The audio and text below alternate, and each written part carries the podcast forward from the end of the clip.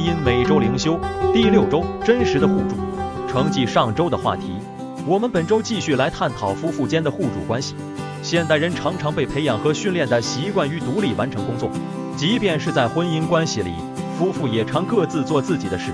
在华人传统里，男性更是常被教导说要坚强，要支撑整个家庭的财政。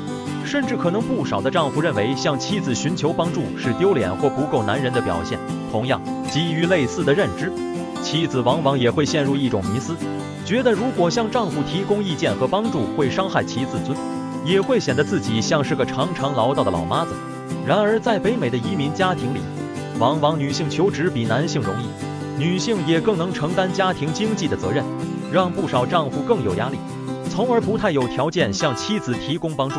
加之新时代女性的独立意识增强，女性更不愿意对伴侣的事业和困扰说三道四，也不常主动向丈夫求助。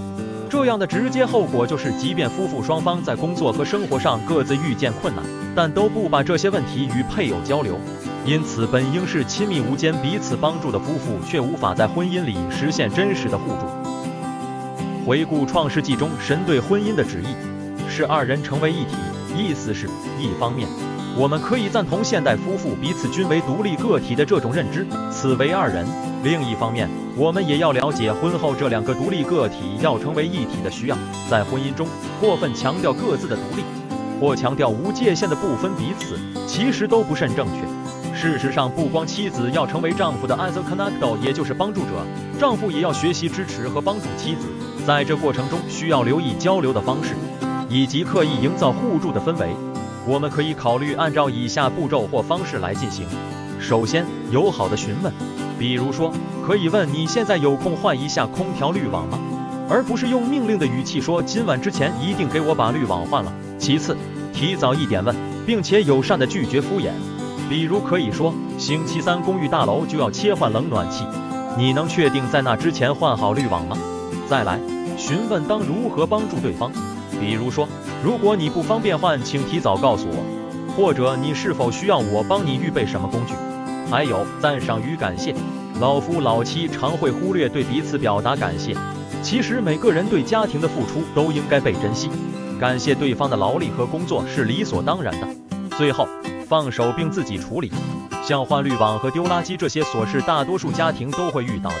往往这些事繁琐无聊又讨厌，但却是不得不做的。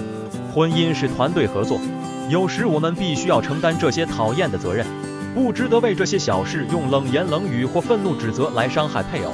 而夫妇也应当彼此留意，除非情况不允许或双方有同意特别的安排，不然就不要总是只让其中一方去处理这些讨厌的事。总括而言，夫妻之间的良好沟通是建立真实互助关系的关键。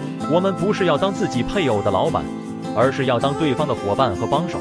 如此就必须留意自己的言辞以及对待对方的心态。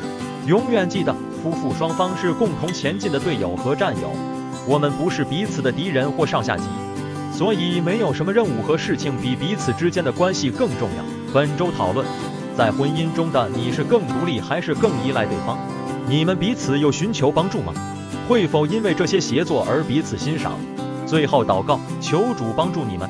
让婚姻中各种大大小小的事成为你们关系更亲近的契机。你们是一同执行任务和战胜敌人的战友，不要因为在任务中的见解不同而彼此攻击。